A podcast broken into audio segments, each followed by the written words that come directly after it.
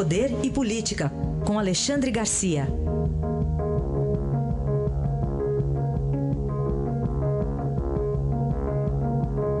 Alexandre, bom dia. Bom dia, Raíssa. Bom, agora há pouco foi preso mais uma vez, terceira já, o ex-governador do Paraná, Beto Richa, do PSTB, e ele foi preso agora na Operação Quadro Negro, que apura desvios de 22 milhões de reais aí na construção de escolas no Paraná. Terceira vez que ele é preso, Alexandre.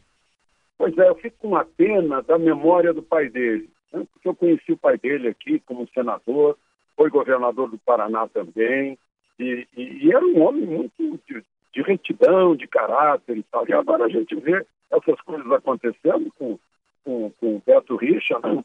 é, esses atos aí praticados no, no governo do, do Paraná, é, realmente, é, ele já entrou nessa nova geração que institucionalizou a, a corrupção no país. Ah, e agora eu, eu, fico olhando um pouco para dentro de nós, ah, para dentro da oposição, para dentro do Ministério Público, que durante tantos anos ficamos todos calados, assistindo, achando que isso é normal, que fazia parte da política. Agora a gente vê aí um atrás do outro, né? já é a terceira prisão dele e cada vez descobrindo mais. É, é, é um retrato, uma, uma amostragem do que foi ou do que tem sido a política brasileira nessas últimas décadas. Alexandre, vamos falar também sobre a fala de Palocci, né? Ontem ele disse que o ex-presidente Lula acertou um pagamento de propinas para compra de helicópteros e para construção de submarinos nucleares numa reunião aí com o então presidente francês Nicolas Sarkozy.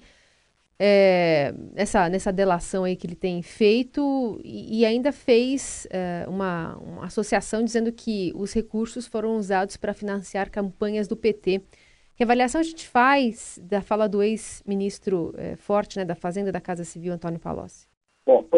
Ex-ministro do governo petista está com um dossiê, é, como ele prometeu, é, contra o Lula. Deve ter alguma, alguma questão entre os dois, em que Palocci ficou decepcionado, houve algum problema entre os dois. Palocci era homem de confiança de Lula, Falava-se no nome de Palocci como sucessor de Lula na hora que saiu José Dirceu. Palocci foi o autor da reforma da Previdência que Lula queria fazer e as centrais sindicais não deixaram. Era um homem importante no governo e, e no testemunho de ontem, nesse processo que não é de helicóptero nem de submarino, é de caça sueca e de automóvel brasileiro, aquela medida provisória que, que prorrogou benefícios para a indústria automobilística. Sobre essa medida, ele depois dizendo que ela é a campeã da propina. Sobre caça sueco, que não era mais governo quando é, foi feita a compra de, desses 24 aviões e não quis falar a respeito.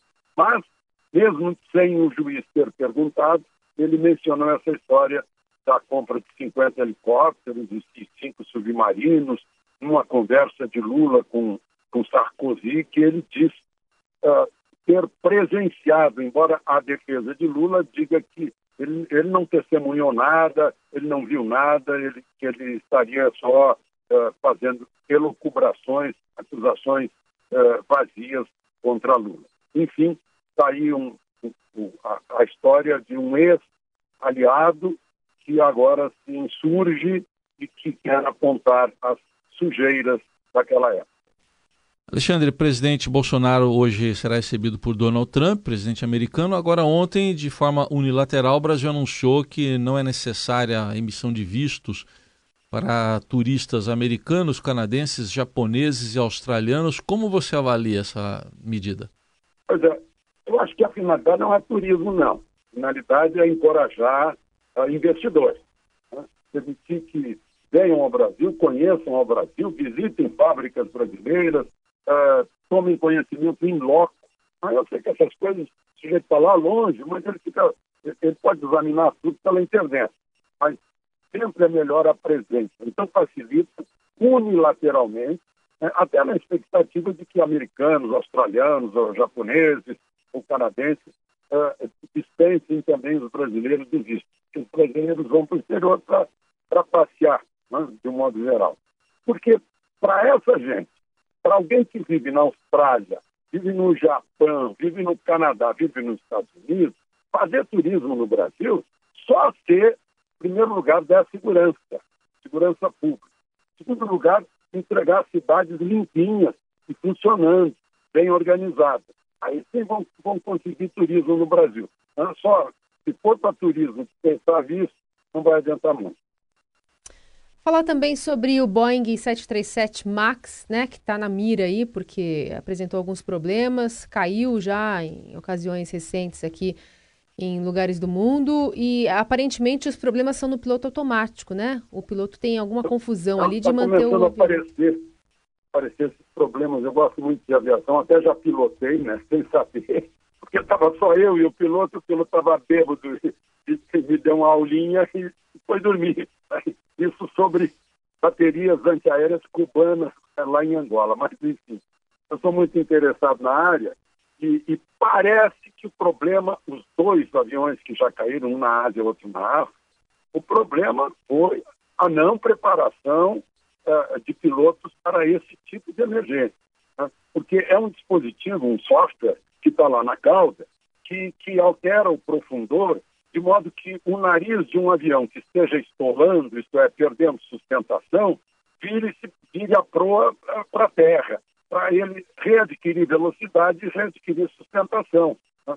Mas se o, se o software está mal regulado ou entende mal a manobra, que é depois da decolagem, o avião ainda não tem grande velocidade, ainda está com, com, com, a asa toda aberta, digamos assim, né, para sustentar o avião, o sujeito não entende, não foi preparado para isso, ou foi preparado rapidamente num, numa aulinha de, de, eh, eh, de, de programação uh, digital, uh, não reage direito, ou, ou é uma luta entre o soft e a cabeça humana.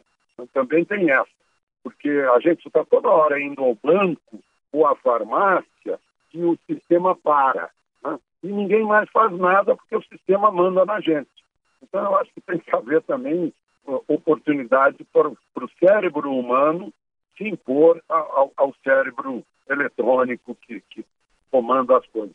Pagamos por isso mais de 300 mortes. E aí, para uhum. tranquilizar os brasileiros, o avião, os aviões desse modelo que estão aqui no Brasil são da Gol e estão no chão, né, esperando que a Boeing se manifeste. A Boeing já está admitindo que houve alguma coisa, sim, com esse equipamento. Este foi Alexandre Garcia, que volta amanhã ao Jornal Eldorado. Obrigado e até amanhã. Até amanhã.